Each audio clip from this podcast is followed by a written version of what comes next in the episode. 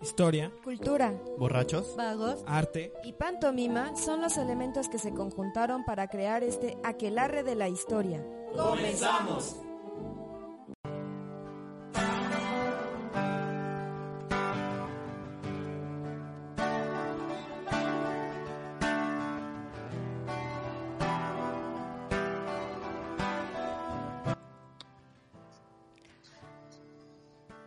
Hola, bienvenidos a una transmisión más de la Clarre de la Historia. Estamos aquí en nuestra cabina transmitiendo desde el sur de la ciudad. Ya saben, nuestras redes sociales eh, nos pueden encontrar en Facebook, en Instagram, en Spotify, en Miss Cloud como Aquelarre de la Historia y en Twitter como arroba aquelarre-h. Y bueno, pues estamos aquí en una semana más de, de cuarentena, en un día de la mamá en la que se esperaba que nadie fuera a ver a sus mamis.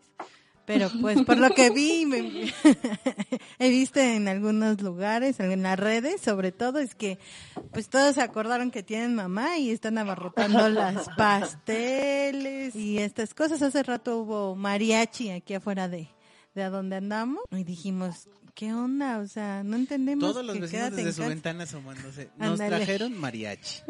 Sí. no llamaron a este al número que hay que reportar en la Ciudad de México para, Yo creo que de aquí a para que que se lleven a los vecinos.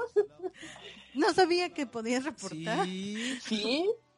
Desde Ah, hace ok. que será como un mes está eso. Ay, no, Sí. imagínate. Vamos a ser policías. Uno ya no sabe si es como por precaución, pero bueno, más bien lo haces como por precaución, pero muy en el fondo de ti sabes que es envidia porque quisieras que te valiera tanta madre como a ellos, pero no puedes. Ándale, efectivamente, ya estoy a dos de decir, ya, mejor me voy a, a ver a mis papás, porque yo sí no he visto a mis papás desde hace como dos meses, ya Ay, no no es es extraño. Pero hoy vamos a hablar un poquito sobre las raíces de originarias de nuestra querida Fanny. Fanny, cuéntanos un poquito. Bueno, chicos, antes a mí me gustaría preguntarles, hacer como un poco de nostalgia y preguntarles cómo recuerdan que fue el 2006 para ustedes.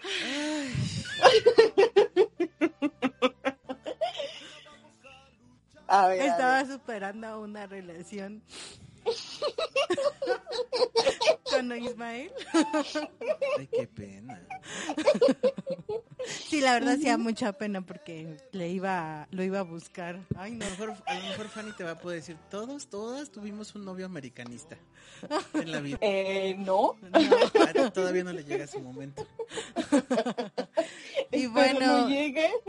Pues creo que lo que más nos ha marcado, nos marcó en el 2006 para varios, bueno, por lo menos a mí que vengo de una familia de izquierdas, de, de papá de que es bien, en su momento era bien perradista, ahora dice que ya no, pero hasta ahí tiene una taza. Entonces, obviamente me acuerdo de del fraude del 2006. Bueno, fue una elección muy polarizada, por supuesto, igual que ahora la derecha este inventando cosas. Lo que recuerdo que pues que sí vi que mucha gente a- de base estaba echándole ganas, pero pues al final enterarte que se pierden las elecciones, pues sí fue fue un golpe feo, digo, yo recuerdo que hasta lloré.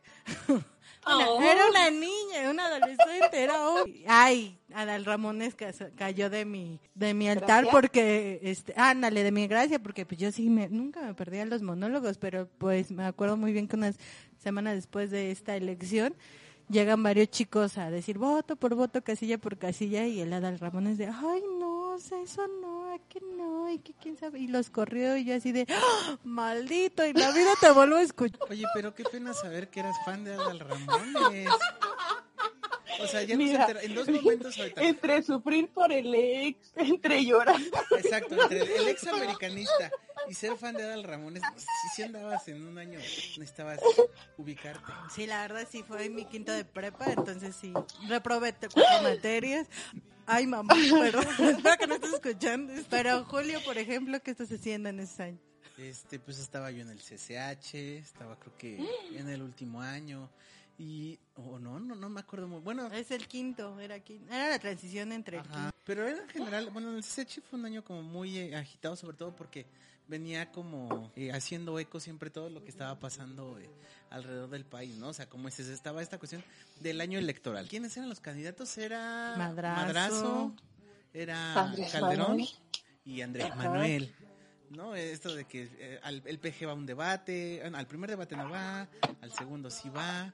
Este, eh, eh, eh, hizo mucho ruido en, en el CCH lo de la otra campaña del EZ, lo de esto de los mineros de la de, De pasta de en, en. Coahuila, ¿no? Pasta de conchos, eh, que, que- de- fue como un detonante, ¿no? Para muchas cuestiones de eh, la situación de los trabajadores en las minas y en otras partes. Pero sobre todo creo que lo que más recuerdo es la de mi Valentín. De- Del gallo de oro. Ya me imagino a Julio, ahí todo joven llorando. Oye, se nos, nos quitaron al gallo de oro. Y más ahora que en Twitter ya viste que se volvió tendencia porque resulta que lo traicionaron. A 14 años de eso ya. Ay, ay Dios, a 14 años. También se murió se Raúl siente. Velasco. No, pero Ah. a ese a quién le importa. El- al que le importa el- la muerte de Valentina Elizalde fue otra cosa. Llegó a, a Al muchos corazón. corazones, exacto. Capturaron a la mata también. Ah, hasta la de la Ah. viejita. La ley de convivencia para el Distrito Federal. Ah, sí, claro, se tomó la, la iniciativa de ley de convivencia. O sea, hubo como muchas cuestiones ahí, pero creo que lo que lo que más ruido hizo fue la cuestión de, de Atenco, ¿no? El movimiento de- del Frente de los Pueblos en Defensa de la Tierra, que desde inicios del gobierno de, de Vicente Fox ya empezaba esta cuestión de plantear la construcción de un nuevo aeropuerto. Ujú. Que porque ya no cabían los aviones, que porque se necesitaba un espacio más grande, más rentable para agilizar las entradas, las salidas. Eh, y como en muchísimos de los eh, proyectos del gobierno, siempre es este, pues vamos sobre las tierras de los pueblos, ¿no? Y, y esto de, les vamos a pagar baratísimo el, El el, terreno. el terreno. Y eso como derivó, pues, por una parte en esto, ¿no? La, la- la formación de- de- del frente en defensa de, de la tierra, las agresiones que se dieron, eh, sobre todo en los meses de mayo, bueno, en el mes de mayo, ¿no? Que hubo como ahí una participación muy intensa de los medios. Eh, yo me acuerdo que demandaban, ¿no? Que, que, se usara la fuerza en contra de, de la gente de Atenco y que se hizo. Pues ahí están todavía eh, en redes muchos videos de cómo golpeaban a, a- a los campesinos y demás, ¿no? Entonces fue creo que un año eh, Muy movido. políticamente y- muy agitado. Ajá, ¿no? Bastante convulso. estaba marcando eh, cómo se había defraudado mucha población que le había dado el poder precisamente al PAN, en, a Fox en el 2000, por todos los sucesos que ya, ya está mencionando don Julio, te da- se dan cuenta que pues no, en verdad no había habido un este un cambio, ¿no? un verdadero cambio, ¿no? Al contrario, los, los gobernadores empezaron a, a romper con estos líderes sociales con los que a veces, sobre todo con el PRI, había como ciertos pactos, ¿no? Y eso es como a, a gran escala. El, el descontento social que había en diversas partes del país. eh, no, no se puede decir que quizá toda la población, pero había No. varios puntos, ¿no? Donde se concentraba esta eh, inconformidad del gobierno. ajá. Y eso nos lleva a otro de los ejemplos, ¿no? Que es- son tus tierritas. Para mí el, el 2006 fue como un año muy particular en los recuerdos que tengo de mi vida. Primero porque sobrevivimos a uno de los tantos fines del mundo que se Sí, han mencionado, ¿no? O sea, No me parece increíble que no se acuerden que en ese año era el nacimiento del anticristo, porque era el 666. 666. Ah, no. Entonces, desde ahí, ¿no? O sea, yo me acuerdo, yo iba en tercero de secundaria, era mi último año de secundaria, estaba en el pleno apogeo de mi adolescencia, Emo no era emo, fue como, eh, e- esa fue como la primera cosa que me hizo despertar como al mundo, ¿no? Generalmente uno siempre está como pues en, su pequeña vida de, niño, de, de puberto, ¿no? Pero ese tipo, esa, esa noticia fue la que primero me hizo como poner atención en qué estaba pasando más allá de, de mis límites territoriales. Pasaron, pasaron muchas cosas, entre, entre esas las que ustedes acaban de mencionar. Para mí fue como muy raro porque decía, en efecto, el mundo no se va a acabar porque van a ser el anticristo. Pero el mundo se está acabando porque hay una crisis en todos lados. Para mí eh, fue todavía más vívido porque el conflicto justo eh, que empezó como un conflicto magisterial que se dio en Oaxaca, pues afectó eh, directamente a, a nuestra escuela. Yo me acuerdo que pasamos varios meses sin este sin clases me acuerdo que fue la graduación más chafa que he tenido en toda la vida recuerdo a mí que en ese tiempo tenía acceso a periódicos impresos leyendo este, siguiendo las noticias y empezando a despertar una cierta conciencia política y, y, fue todavía más llamativo porque para mí porque uno de los profesores que para entonces yo tenía en la secundaria, de los pocos profesores buenos, no creo que los demás me escuchen, así que no me voy a disculpar por lo que estoy diciendo.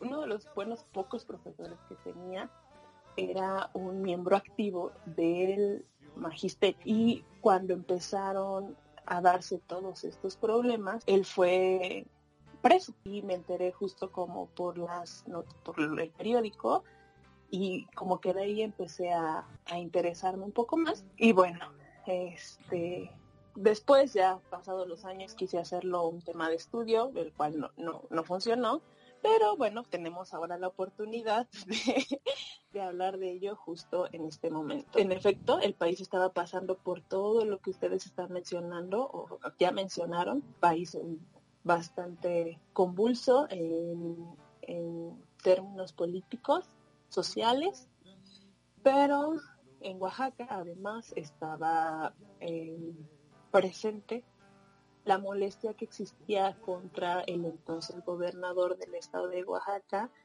que era Ulises Ruiz Ortiz.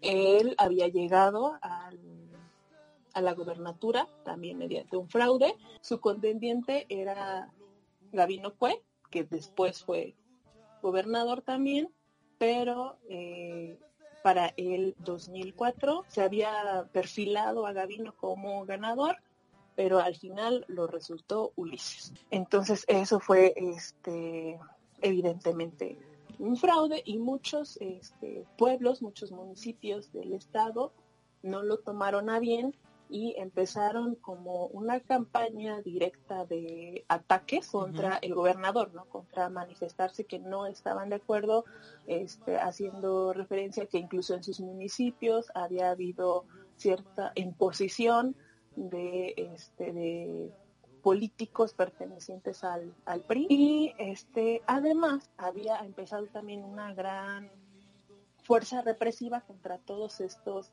manifestantes que eh, eran eh, municipales, digamos, porque una de las eh, grandes promesas de campaña que había tenido Ulises había sido que iba a, frenar todas las manifestaciones que hubiera, porque pues una de las características de Oaxaca también es que hay muchas marchas y bloqueos Pero no son, y protestas. O sea, no, no surgen de la nada, ¿no? es como una constante eh, de, lo que ha ocurrido por décadas y décadas en Oaxaca, sobre todo, digamos, por muchos años de, de gobiernos, bueno, es que ahora ya ha cambiado, ¿no? Pero ah. en, aquel tiempo, o sea, décadas y décadas de gobiernos priistas que lo que habían arrojado era eh, una... La mayor parte de la población, a menos que, que tú me desmientas, eh, vivía en pobreza, ¿no? Había falta de servicios, vive, en pobreza, falta de servicios, de desnutrición, marginación y un eh, constante, permanente conflicto por el control de la tierra, por los recursos y que está siendo acaparada por grupos minoritarios, ¿no? Entonces de ahí justamente que derive como estas inconformidades eh, respecto a despojos eh, de, de, la tierra, eh, precisamente como dices, el asunto, los profesores que están teniendo como ciertas movilizaciones políticas y demás. Entonces no es algo, ¿no? Que haya surgido así de pronto y de la nada de, de Oaxaca, sino es un mal que, hay, que, que, ha ido acajando a la región por años y años, ¿no? Claro, son malestares que siempre están ahí, pero que justo en el contexto y, con, y sumados a toda la inconformidad que había con la elección y el gobierno, ya cuando fungía como gobernador de Ulises Ruiz, eh, pues fueron explotando poco a poco. Eso es como un poco antes de, de llegar al punto de la protesta del magisterio. Quizá es, es, es, el ambiente que se está de algún modo viviendo en, en Oaxaca, ¿no? Eh, y bueno, la, la participación de los, de los maestros en como un grupo político que se sale a manifestar y demás, no fue tampoco algo nuevo, sino que venía eh, surgiendo con los años, ¿no? Algo que siempre suena cuando es la combinación maestros y Oaxaca es la sección 22. Sí. Eh, que precisamente es el grupo de, de, los maestros que, que, están en el estado y que deriva pues de, de que cada año, sobre todo lo que es precisamente por estas fechas, ¿no? Mayo, salen eh, a, hacer cierto tipo de manifestaciones, cierto tipo de protestas, pero que de algún modo están como ya, eh, o, habían estado hasta antes del movimiento magisterial del 2006, eh, como pensadas eh, como parte de un proceso de negociación. Exacto. Sí, es como, parece chiste, pero no, es como una bonita tradición que, este, que el, el magisterio siempre cada primero de mayo, cada 15 de mayo, este, haga alguna marcha, algún meeting por una eh, demanda que han tenido desde hace muchos años y que es bastante justa, ¿no? La resonificación salarial. Entonces, eh, todo esto empieza justo eh, como algo común, ¿no?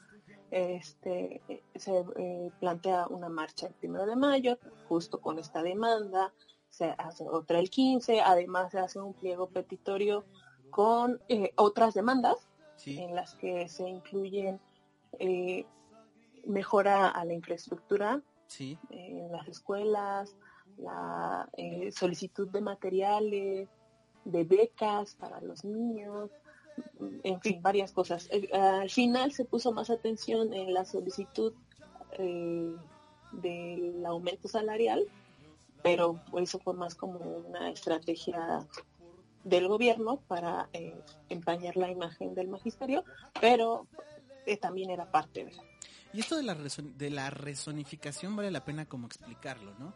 Que siempre el territorio de, nacional, bueno, desde los años 40 más o menos, ha estado eh, dividido como en regiones, la región 1, la región 2, la región 3, y a partir de eso se va determinando el tipo de, sal bueno, el salario y de ahí como las prestaciones que va a ir teniendo cada persona. Y es un poco lo que, lo que han buscado a lo largo de los años eh, el magisterio, los profesores, ¿no?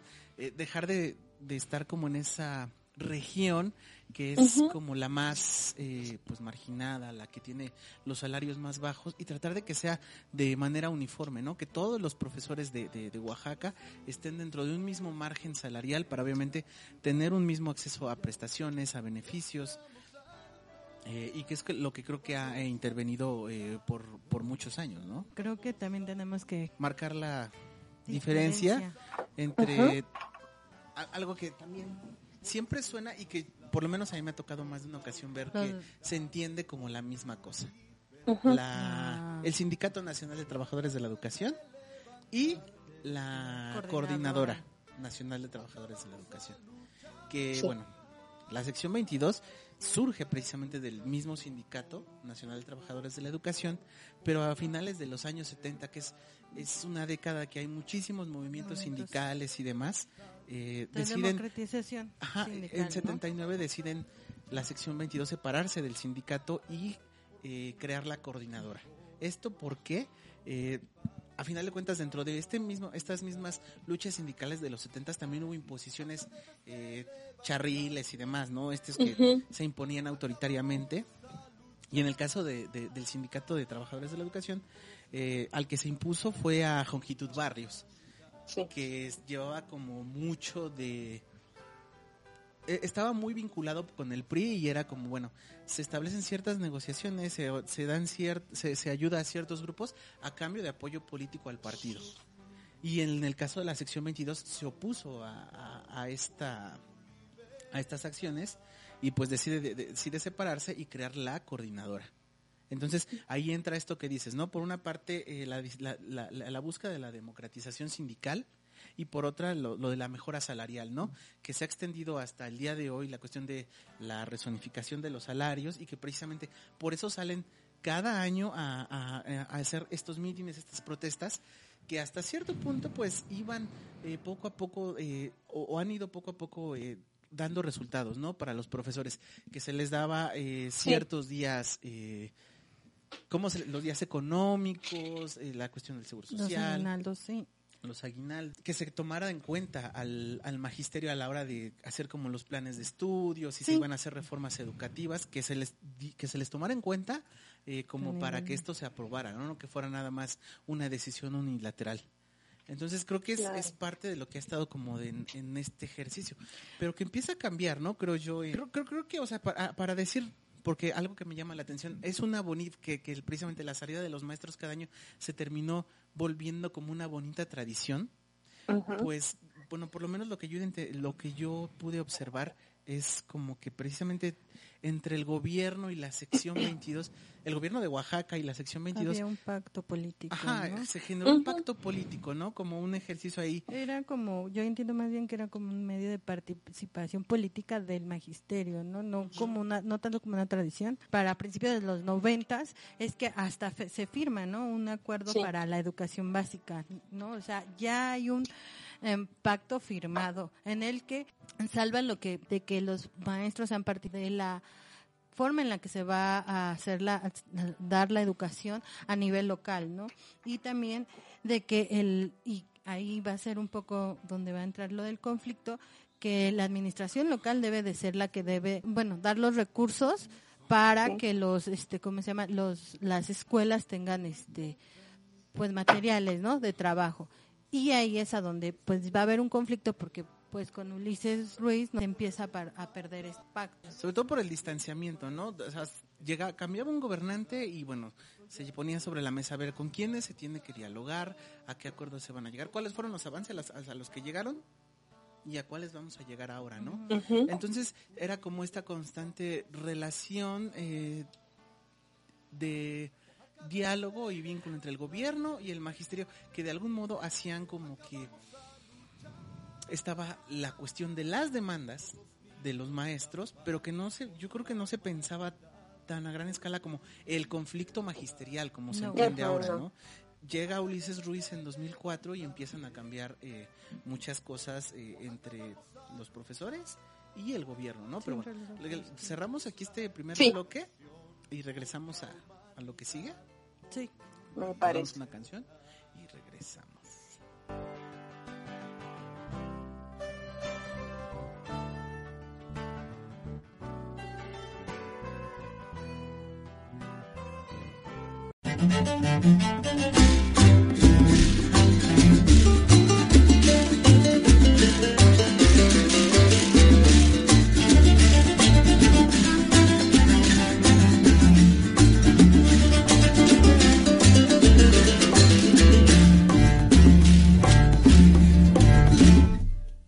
Día 14 de junio del año del 2006, en la plaza de Oaxaca, se puso el mundo al revés.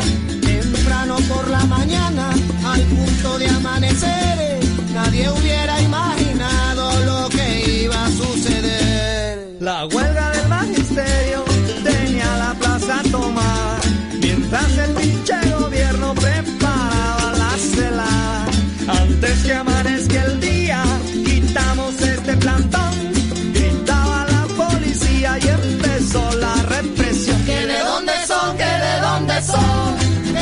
de la barricada, ¿de dónde son? ¿Que de dónde son? Que son de la barricada, ¿de dónde son? ¿Que de dónde son? Que son de la barricada, ¿de dónde, dónde, dónde son? Que son de la barricada. Sonó la alerta en la calle por donde entró el regimiento y atrás de la barricada se alborotó el campamento. Más tardaron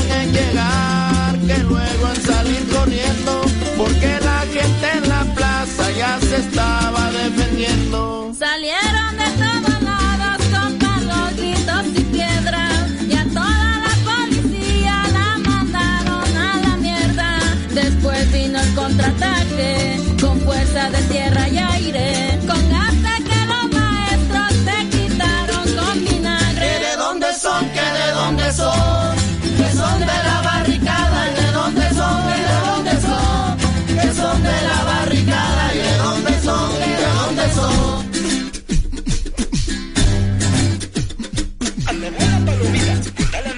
que la sangre de maíz rega su tierra bendita, que ya no te doy ni engaño ni represión, que la paz era y aire. quieren solución. Que se vayan los cobardes que no tienen dignidad. Que se queden los que quieren cambiar esta sociedad. Porque aquí en el corazón que aguante más inmundicia. El pueblo exige justicia, el pueblo está en rebelión. El pueblo está en rebelión, el pueblo está en rebelión. En nombre de Dios no haremos absolutamente ninguna represión. que de dónde son, que de dónde son, que son de la barricada, y de dónde son, que de dónde son, que son de la barricada, y de dónde son, que de dónde son, que son de la barricada,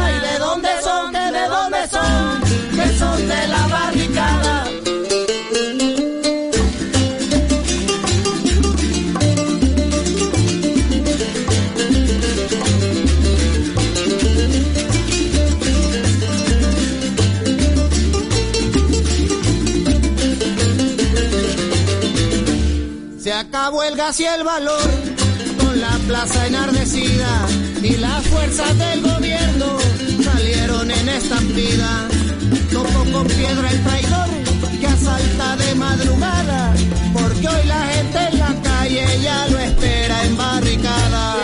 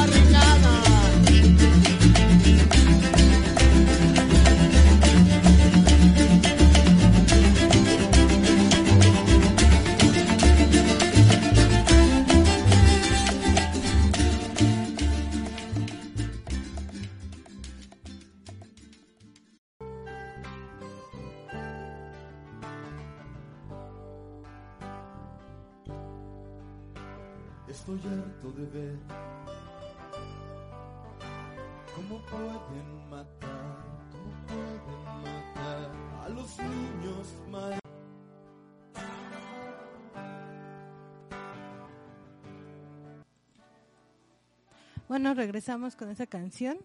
¿Que ¿Cuál fue, Julio? El son de la barricada, que es uno precisamente de los es alguna de las una de las canciones que se eh, surgieron como al calor del movimiento magisterial en 2006. Fueron muchísimas, ¿no? Yo creo que tú conoces varias, Fanny. Pues no. Pero bueno, como decíamos, eh, an- cerrando el, el bloque, eh, había como un ejercicio de negociación entre Exacto. el Estado, bueno, el gobierno del Estado de Oaxaca y los, prof- el- los profesores de la sección 22, que de algún modo, a pesar de que había año con año un ciclo de marchas, de manifestaciones, siempre eran como eh, la entrada a este proceso de negociaciones. ¿Qué se va a lograr este año? ¿Qué vamos a obtener? Que quizá mejoras salariales o condiciones de trabajo o mejoras para la- la- la- las necesidades educativas se van a lograr.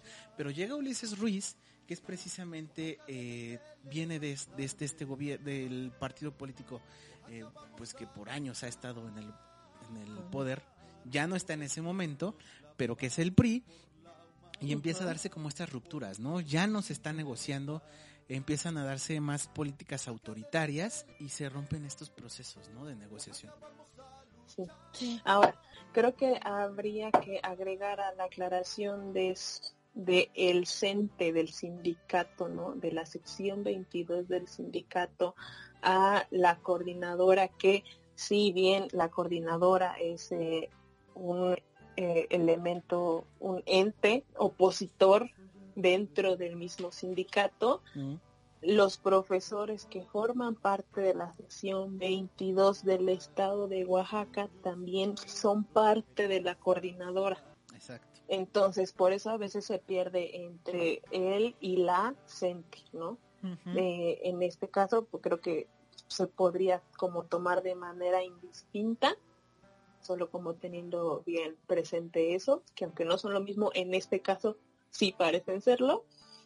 Y no fue hasta después de todo este conflicto que se hace una nueva sección del sindicato de Trabajadores de la Educación, que creo que es la 59, que están justo todos esos profesores que ya no estuvieron como tan de acuerdo con todo lo que pasó y que este, ya no forman parte de la coordinadora. Pues no nada más va a ser con este, con el, con el magisterio, sino también con varios líderes locales, este, con gru- varios grupos indígenas que ya que tenían la costumbre de, de estar dialogando, ¿no? Y de llegar a, a diferentes acuerdos. Y qué es lo que al final, al final lo que va a traer, pues va a ser que este se vaya a formar la APO, ¿no? Pues ya para finales de, de mayo, ¿no? Empieza a cada vez a, a subir las eh, las formas de manifestarse. Ahora lo que empiezan a hacer es ya tomar las casetas o bloquear el Congreso, ¿no? Se incrementan las manifestaciones tradicionales Sí. y se va yendo un poco más hacia algo que tenga más un impacto social. Exacto.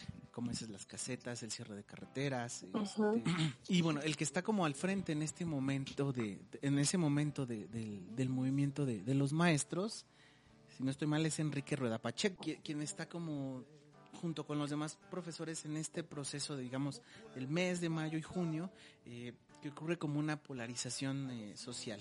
Por una parte, como eh, mencionaban, los quienes están apoyando a un poco la causa de los profesores, que son otras organizaciones de pueblos y demás que reconocen ciertas necesidades de su población, que están eh, también intentando dialogar con el gobierno, pero que el gobierno no les este no les resuelve nada, sino que les impone lo que ellos quieren hacer y no hay ninguna otra alternativa, ¿no? Y por otra parte, también están quienes están desaprobando los eh, al movimiento de, de los maestros, ¿no? Que en muchos de los casos fue eh, empresarios, Empresarios. iniciativa privada y demás, Eh, ¿no? Varios padres de familia, ¿no? Sí, y varias varias organizaciones como los frentes de sindicatos y organizaciones democráticas. Bueno, y lo que des- iba a decir- comentar yo es que pues el gobernador lo que básicamente manejaba es que no había el dinero suficiente, ¿no? O sea, que nada más podía dar una quinta, cuarta parte, pero que lo demás lo diera el gobierno federal, ¿no? Y, y creo que aquí lo que él pretendía pues era ta- inmiscuir al, fe- al federal porque él no se sentía capaz de enfrentar a los maestros, pero pues en medio de las elecciones pues el gobierno federal no no tomaba alguna Pero decisión. ahí, ¿no? ahí el que se desdijo fue Ulises Ruiz, porque él en un principio eh, dijo a los maestros que iba así tal cual. Dijo, no, así como Fox dijo que resolvía todo en 15 minutos, Ulises Ruiz dijo que él eh, sí iba a, a concederles la resonificación de los salarios. Pero no, no sé si nada más lo dijo porque sí, no se fijó la cantidad de dinero que necesitaba y cuando se da cuenta precisamente que no se puede lograr eh, tal cosa con el presupuesto que existía y demás, empieza como a deslindarse, a aventarle la bolita al gobierno federal, que no me toca a mí, que le toca a la CEP y demás, y es donde empiezan precisamente las, las tensiones, ¿no? Y no se ofrecen, a diferencia de otros años, no se ofrece ningún tipo de solución eh, que acepte el magisterio, sobre todo porque ya le habían dicho, te vamos a dar la resonificación. De repente dicen, ¿sabes qué? Que si- siempre no, empiezan como estas inconformidades. Lo que terminan haciendo es que ter- a- ocupan el zócalo de, De Oaxaca, de la ciudad de Oaxaca, eh, y de ahí empieza como esta presión de, sobre todo en los medios, ¿no? Lo que se ve es que los, los empresarios son los más afectados, las calles están cerradas, lo que siempre se ve, ¿no? En, en los medios cuando hay una manifestación. Y bueno, de ahí empieza como también esta contraparte de que, bueno, no hay respuesta y se quiere imponer una un ejercicio autoritario por parte del gobierno, vienen como las amenazas, ¿no? Se van a tomar acciones legales, se les van a empezar a hacer descuentos salariales a los maestros, eh, como dices, había un cierto, como, como mencionaste al principio de- del programa, había quizás ciertos días en los que ustedes ya se mm, anticipaban, estos días no va a haber clases, porque los maestros salen a marchar Pero ya se había prolongado ese ese periodo y ya también el gobierno amenazaba. Tienen, eh, se, se les da un ultimátum para que regresen a clases. Y hay tanto gente que quiere que sus hijos vuelvan a clases, como hay también quienes están eh, apoyando, ¿no? Apoya- que dicen, aunque los hijos, no- nuestros hijos no tengan clases, estamos apoyando eh, a los maestros. Y es como un... eh, en, en medio de esta tensión se ya, como decía hace un rato, este, este como debate de qué acciones debe de tomar el, el gobierno, ¿no? Entonces creo que se, se da como un, eh, eh, pues no sé si decir como una duda, pero no sé, toma una decisión concreta respecto a en qué momento se debe de reprimir o no. Porque por una parte creo que eh, el gobierno del estado, encabezado por Ulises, debe de tomar una postura respecto a si va a mandar fuerzas para reprimir. Y por otro lado también se está pidiendo que el gobierno federal sea el que mande a la policía para sacar a los manifestantes, ¿no? Y en un año de elecciones esto también repercutía o, podía repercutir en, en los votos. En, en cuanto al gobierno del estado, pues Ulises Ruiz quizá decía, yo como gobernante que pertenezco al PRI, si mando a reprimir, a lo mejor esto le afecta a, a Roberto Madrazo, ¿no? El debate además no solo era que sí se les había dado ya un- una cantidad para que eh, aumentaran los salarios, sino que no se estaban cumpliendo con las otras eh, demandas que había en el pliego petitorio. Durante este tiempo también ya se habían unificado, ah, o sea, habían como aliado a ellos las demás, eh, los demás órganos, organizaciones que justo estaba mencionando Marcela, ¿no? Entonces tampoco se les estaba dando respuesta a ellos. El asunto eh, con, la, con la represión, sí y no, ¿no? O sea, Ulises ya había tomado cartas represivas contra otros movimientos que se estaban dando más mm, mm, en lo político, que eran los que mencionaba hace rato, los descontentos contra este, los fraudes políticos electorales en municipios, ataque líderes, que también ya había mencionado Marcela, esos ya se habían dado. El asunto era sí, que se podía dañar, pero porque, no es que no la no quisiera usar esa carta Ulises, porque ya la había empezado a utilizar antes, ¿no? Incluso eso fue, fue como parte del cumplimiento de su campaña, de sus promesas de campaña, ¿no? De no permitir más, este, más eh, protestas en la vía pública, que eso se iba a acabar. El asunto con el magisterio es justo el tamaño del magisterio, ¿no? Eh, lo que representa en términos políticos y sociales un movimiento como ese. Ahí sí hubiera sido un golpe duro para este eh, la imagen del PRI, pero no porque antes no quisiera hacerlo, sino porque eh, ahí se podía haber afectado. De- e- esa es como la dinámica que pensaba yo de cómo eh, manejaban la represión. ¿no? A final de cuentas, yo creo que llegó un momento en el que Ulises Ruiz dijo: Pues no hay nada que salvarle a Roberto Madrazo, pues vamos a echar a la policía, ¿no? Quizá también por eso se, re- re- re- se detenía un poco el gobierno federal a cargo de Vicente Fox. Si yo, presidente que vengo del PAN, Ujú. eh, mando a reprimir gente, pues quizá voy a hacer ver que el gobierno panista es represor y estamos en elecciones. Y era como esto, ¿no? Pero a final de cuentas, como es precisamente Ulises Ruiz decide, eh, toma la decisión de mandar a la policía, ¿no? Por una parte, policía estatal y posteriormente ya entra eh, a policía federal, ¿no? Y eso, este, como, como decíamos, en la transición de mayo y junio. Y es precisamente lo que nos lleva al 14 de junio, que es un Sí. momento muy importante. Eh, pues sí, eh, para este eh, momento, entonces ya tenemos, ya había sucedido, por supuesto, ya habían pasado las marchas del primero y del 15 de mayo, el plantón en el Zócalo ya llevaba una semana, dos semanas más o menos, instalado, el movimiento ya empezaba a agarrar fuerza y el plantón que estaba instalado en este en el Zócalo abarcaba además 56 calles aledañas al centro histórico. Era una cosa impresionante. Entonces, en esta en cómo combatir, qué hacer, llega justo el día, el fatídico día del que acabas de mencionar, Julio, y el plantón de los maestros es atacado una madrugada este, con elementos de policía eh, local, policía federal, estatal, con eh, gases. Se intenta hacer el, el desalojo, ¿no? Pero Sí. hay una... re- Relativamente la respuesta también de, de- de los maestros es muy rápida y además no están... eh, resulta que no, no están tan solos. Eh, mucha gente eh, decide apoyar a, a los profesores para que no sean desalojados, para que no sean reprimidos. Y se habla de que ese 14 de junio entran aproximadamente, bueno, intentan entrar eh, al Zócalo 3.000 policías, pero pues se ven muy rebasados porque a los maestros llegan eh, gente eh, que apoya a los profesores, familiares y demás, y pues no pueden hacer nada. ¿no? Se- empieza a ver un apoyo muy solidario hacia los maestros y se da como un momento precisamente de coyuntura de decir, quizá, o bueno, no quizá, los maestros representan una facción muy fuerte de oposición al gobierno de Ulises Ruiz, que está siendo autoritario y demás, y entonces otras organizaciones se unen, ¿no? Y es ahí que se arma la coyuntura para los días posteriores, que va a ser el surgimiento de, de la APO, ¿no? La Asamblea Popular de los Pueblos de Oaxaca. Claro, esta eh, se ve conformada después, unos días después, entre el 17 y el 20 de junio.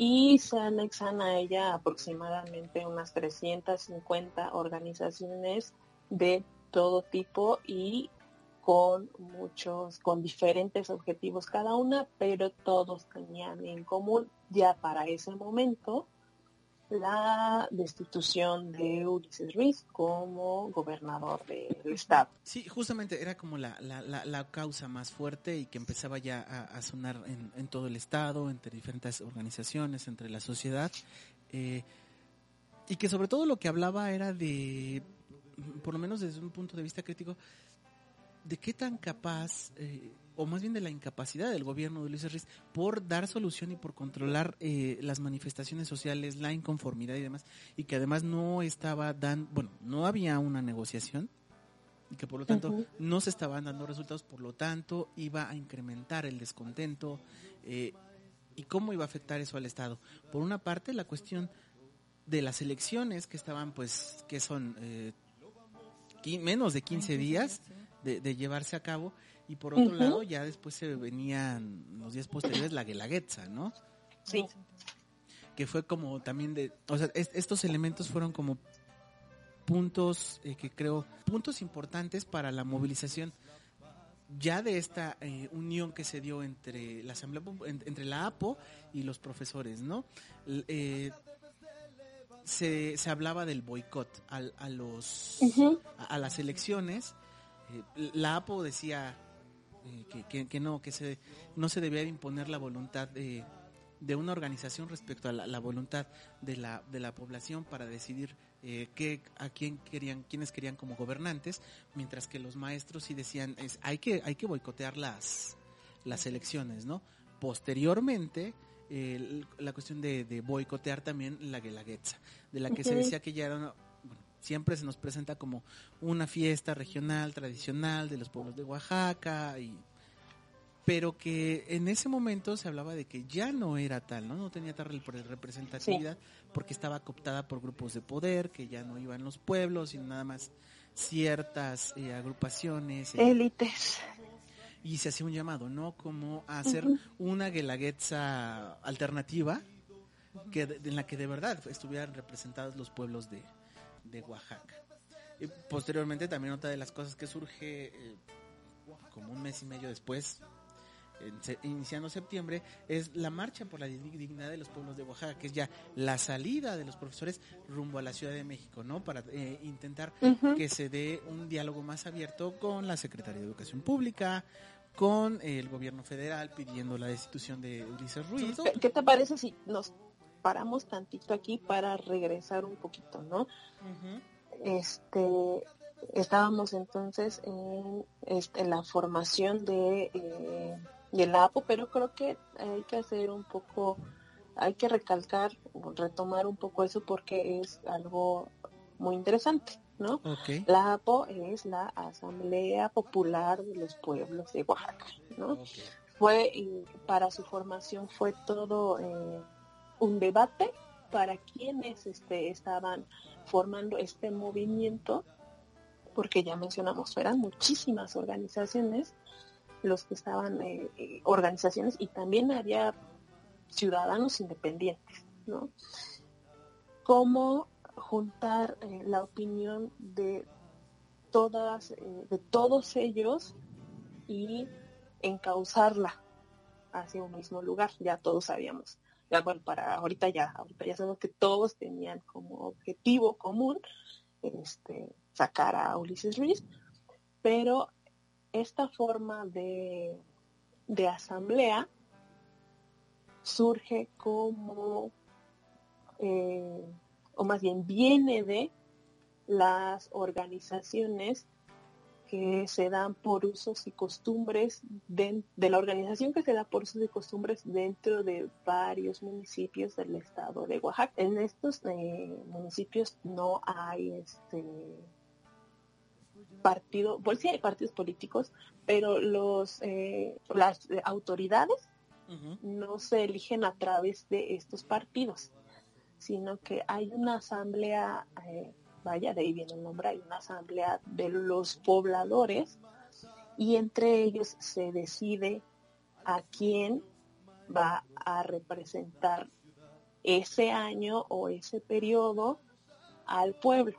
Uh -huh. Así todos están eh, participativos de lo que está pasando, todos están expresando sus opiniones y no es como que el que esté ahí al frente es como de algún grupo, de algún grupo especial o, o así, ¿no? O sea, viene del pueblo y tiene que encargarse de trabajar para el pueblo porque lo están vigilando. En ese, este, en, en, esa, en ese tipo de organización, cualquiera, cualquiera puede ser el que represente este al municipio y voz y voto tienen absolutamente todos los que sean mayores de edad y vivan en esa comunidad. Entonces, la asamblea toma esta forma de organización eh, eh, como para manejarse justo para que todas y cada una de, eh,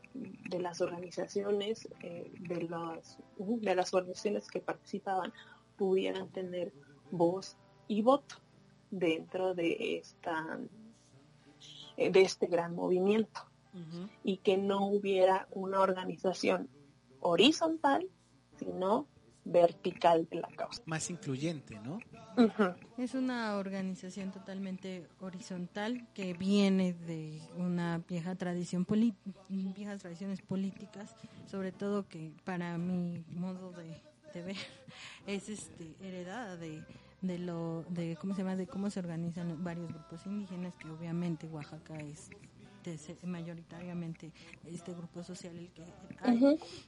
y también podemos decir que los la, varias corrientes de izquierda se empiezan a, a incorporar este movimiento, uh -huh. ¿no? O sea, también está el Partido Comunista, en, entra el Partido del Pueblo, este, varias figuras empiezan a interesar por esta asamblea pues por la manera en la que están o quieren ejercer la, la política, ¿no? Y más allá de, de nada más destituir a, a Ulises Ruiz, ¿qué, qué, ¿qué significaría, ¿no? Su destitución. Claro.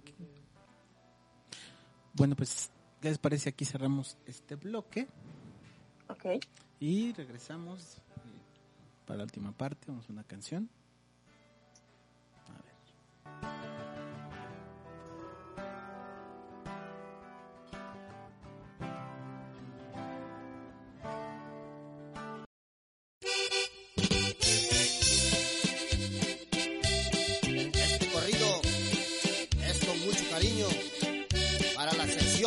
Aunque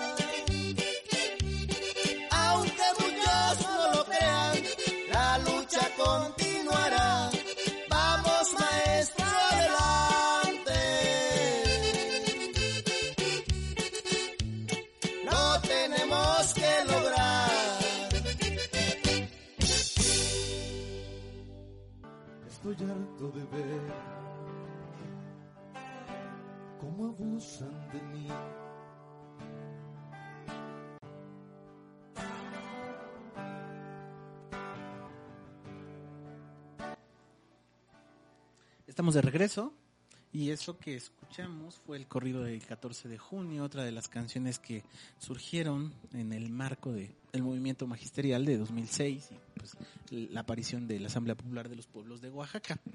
Y bueno, nos habíamos quedado en esta parte de mm, las características organizativas ¿no? de, la APO.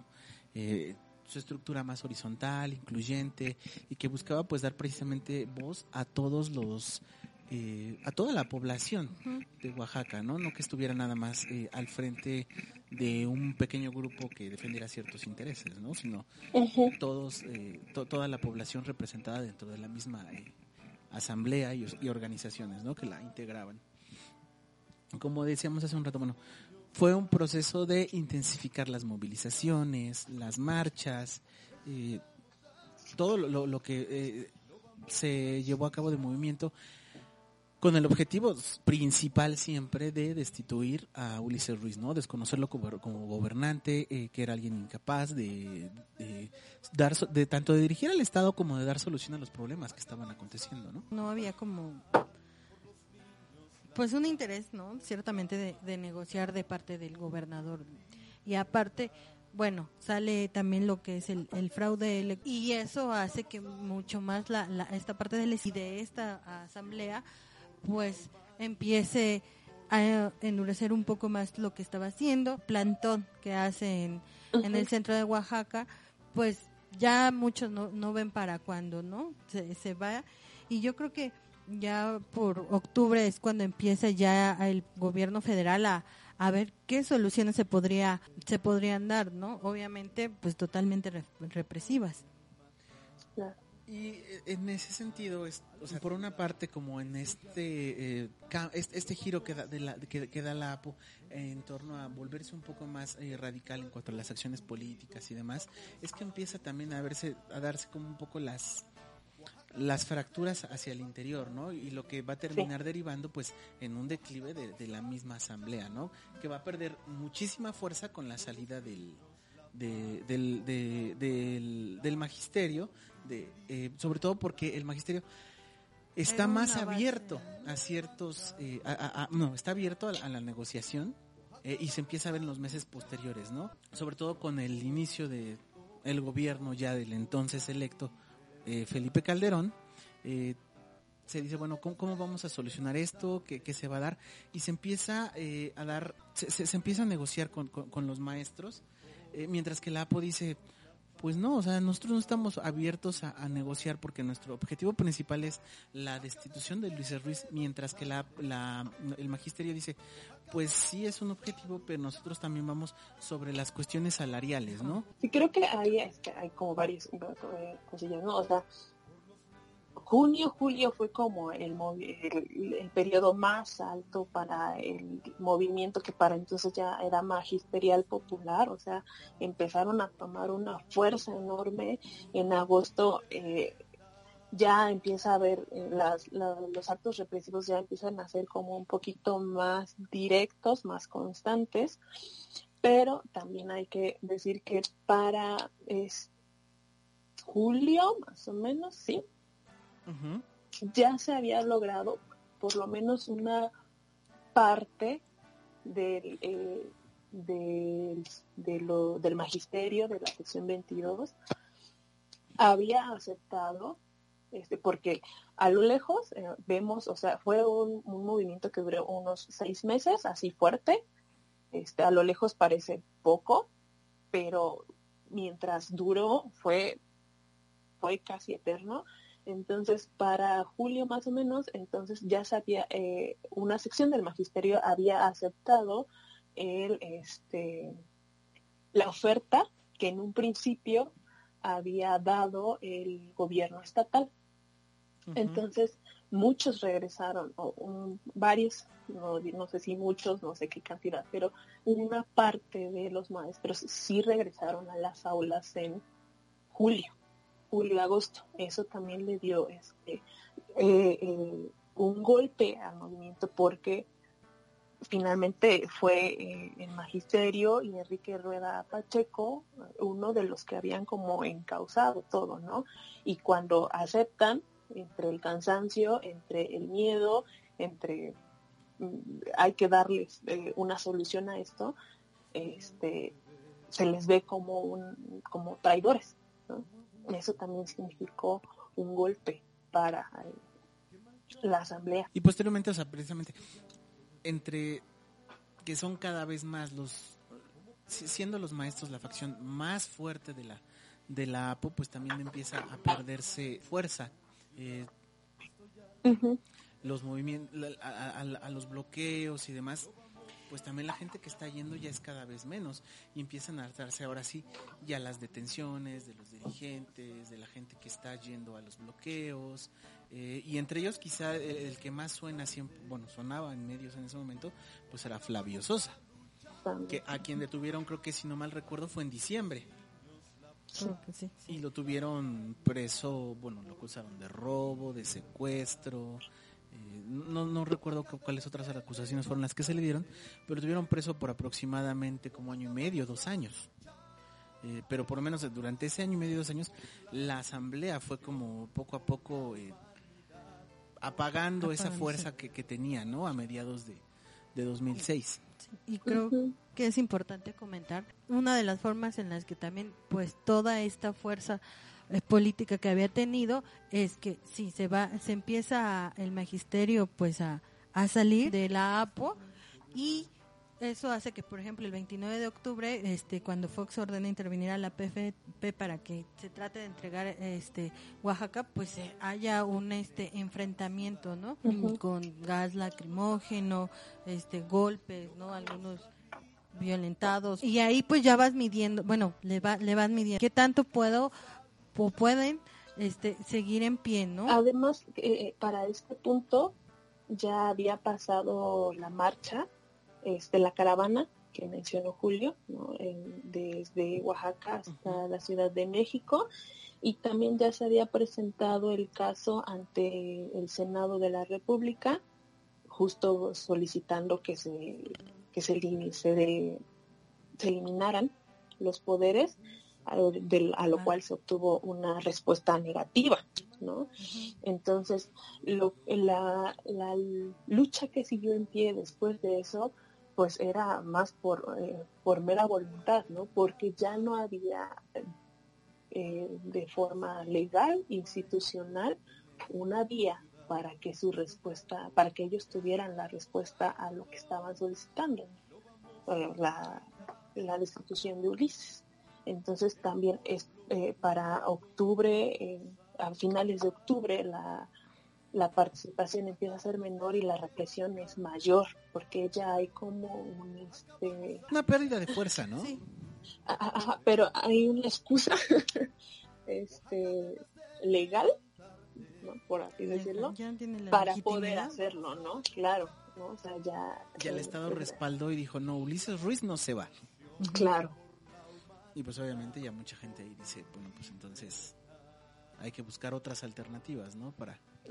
Y al, y al Aún así, pues eh, la fuerza eh, era bastante, ¿no? O sea, también es justo en ese periodo cuando empiezan el método de autodefensa de barricadas. Este, ante los ataques con camiones eh, de la policía que llegaba en camiones, camionetas, tanquetas, como si nada y empezaba la balacera, el gas lacrimógeno, empezaron a hacer este, estas barricadas para obstaculizar las calles y no permitir el paso. Todavía había bastante, aunque ya empezaba a fragmentarse, eh, fuerza eh, de respuesta.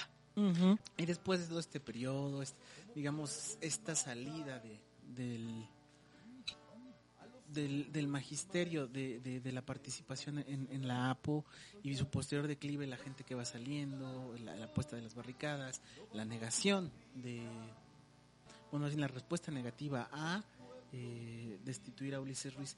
A la distancia después, ¿qué, qué es lo que se percibe de la, de- de la, de la APO? Híjole. Este, bueno, primero, este, creo que falta decir que se les dio el, el toque final, el toque de gracia, el sí, el toque, El tiro. el tiro, gracias. El tiro de gracia ya hacia a finales, ca- casi finales de noviembre, por ahí del 25 de noviembre, cuando la PFP entra con todo al Zócalo. eh, también hubo eh, una campaña eh, brutal para poder, este, aparte, para poder replegar a la Policía Federal, pero ya no, ya no fue posible. Este, y es más o menos por noviembre que, bueno, justo el 25 de noviembre que se incendia, la PCP incendia el plantón que se encontraba en el Zócalo capitalino de la ciudad de Oaxaca.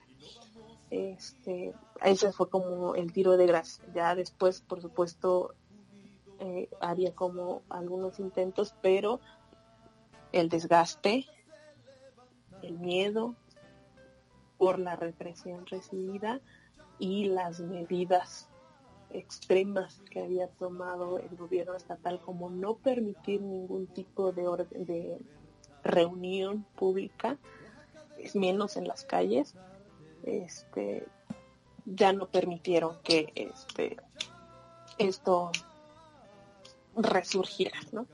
A la distancia, pues, eh, no sé, a mí me deja como muchas, muchas cosas. Fue un, un movimiento que tuvo mucha fuerza, que dejó ver, sí, no solo la incapacidad del gobierno para manejar este tipo de situaciones, como ya lo había mencionado, sino la capacidad que puede tener eh, un pueblo eh, enardecido, ¿no? la capacidad de las masas y al mismo tiempo de organización y de desorganización. Porque si bien esta asamblea había sido como lo ideal, digamos como entre comillas, porque podían ser escuchados todos, todas las voces, la verdad es que también fue un proceso difícil el que tuvieron que difícil y muy ajetreado, ¿no? Dentro de todo esto que tuvieron que pasar para poder llegar a ese punto. Pero precisamente también el hecho de que no hubiera una cabeza fija hace que y, y, que la permanencia dentro de quienes de, de, quienes participaban dentro del movimiento era voluntaria, ¿no? Uh -huh. Y asimismo podían salirse, ¿no? Es, ese tipo de, de cosas fueron también eh, como lo, eh, eh, fueron alimentando el movimiento al mismo tiempo que lo iban debilitando. Y bueno, en los medios, bueno, creo que lo que lo que se demostró en 2006 es, es la fuerza, ¿no? Que pueden llegar a tener los profesores, bueno, el magisterio. Eh, y la cómo, capacidad de convocatoria. La, la ¿no? capacidad de convocatoria y la fuerza de la fuerza social que puede llegar a representar, eh, que incluso digo hoy en día en, los, en, en, todos los medios cada que hablan de la sección 22 del magisterio y demás. De eh, los maestros de Oaxaca. Ajá. Nada más. Así. eh, siempre es como siempre se sigue manteniendo este carácter de ay los hablar muy mal de ellos, ¿no? Los maestros ah, sí. que nada más vienen a desquiciar la ciudad y demás eh, que creo que va como en este mismo sentido de mantener esa imagen eh, de una organización que nada más creó problemas, ¿no? Pero que se, se oculta lo que toda la problemática que hay detrás y de la que fuimos hablando alrededor de todo el programa, la pobreza, eh, este gobierno que de algún modo ha sido autoritario, eh, muchas cuestiones, ¿no? Que involucran a todas las organizaciones que en su momento formaron parte de la Asamblea Popular de los Pueblos de Oaxaca eh, y que de algún modo, pues, quizá vio ese en 2006 ese momento en el que pudo poner en riesgo, ¿no? Estos poderes que estaban a cargo de eh, Ulises Ruiz, pero pues que de algún al, al final cuando terminó por debilitarse eh, y no logró su, su destitución, ¿no? pero sí, sí claro. se, se, sigue manteniendo como ese carácter muchas veces en los medios de, ay, la, la sección 22, los maestros, los que nada más van a, van a hacer relajo y, quién sabe qué más, ¿no? Y, y, que ponen en peligro a la sociedad, al turismo, a los empresarios. Pues sí, ¿no? O sea, cuando, por ejemplo, cuando se quiso hacer lo de la, o se hizo lo de la reforma educativa allá por el 2013, que también va, vienen varios de acá a la Ciudad de México, ¿no? a, a plantarse a, uh -huh. este pues qué es lo que decían pues cómo se oponen a quieren oponer a la reforma educativa y este y también hubo una muy fuerte represión no claro sí pues sí no solo el, yo creo que aparte no de todo eso lo que también detuvo a este movimiento y la y cualquier pretensión de algo parecido posteriormente fue la capacidad represiva del Estado. Este, la gente de verdad tenía mucho miedo. Este, eh, los pobladores de la ciudad, el, el magisterio, ¿no? muchos, este, muchos profesores después de eso de verdad no, no querían ir a las marchas. Sí es cierto que, que el sindicato, la coordinadora, pues tienen sus vicios, ¿no? Eso es innegable, pero también es cierto que muchas de las demandas que tienen son completamente válidas. Y el- había un gran temor a manifestarse después de eso, para cualquier grupo y más para ellos, ¿no? ¿Les parece vamos cerrando? No sé si quieran agregar alguna otra cosa. Creo que no, o sea, no me digan porque yo podría seguir hable y hable y hable y hable, entonces no, no me preguntes. Bueno, pues ya se nos está terminando el tiempo. ¿Cuáles son las redes sociales, Marcela? Pues en Instagram y en, la- en Miss Club, en Spotify, sobre todo en, en iBooks, nos pueden encontrar como Aquelarre de la Historia. Y en Twitter como arroba aquelarre-h. Y bueno, pues con esto cerramos y vamos con una canción, Julio. Nos vamos con esta semana en, en esto del coronavirus y la cuarentena, pues muchos estaban así como que, ¿qué? No, pues, bueno, desde la semana pasada más bien, pues murió Oscar Chávez. Eh, y bueno, a petición de Fanny vamos a poner una, bueno, sugerencia de Fanny vamos a poner una canción que se llama El Angelito de Oscar Chávez y pues nos vemos hasta la próxima. Hasta luego. Adiós. Chao. Acabamos a luchar por la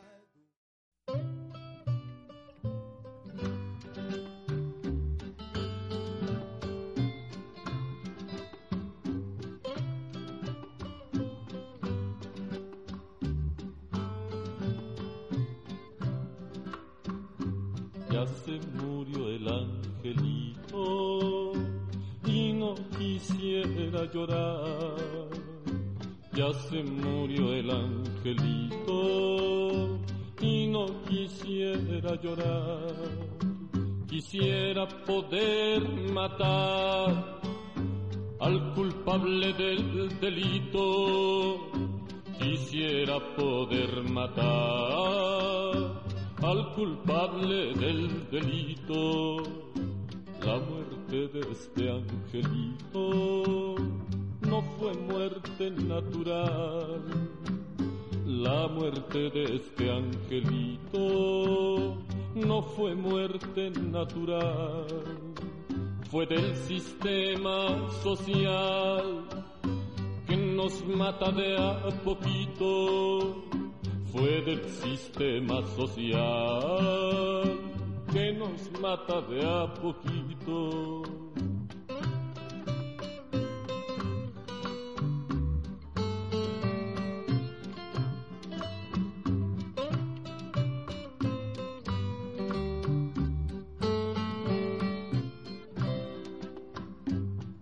Se nos fue este angelito, quizá cuántos más se irán. Ya se nos fue este angelito, quizá cuántos más se irán. A causa el maldito mal de haber pobres y haber ricos, a causa el maldito mal de haber pobres y haber ricos. Ya se murió el angelito y no quisiera llorar. Ya se murió el angelito y no quisiera llorar. Quisiera poder matar al culpable del delito. Quisiera poder matar al culpable del delito.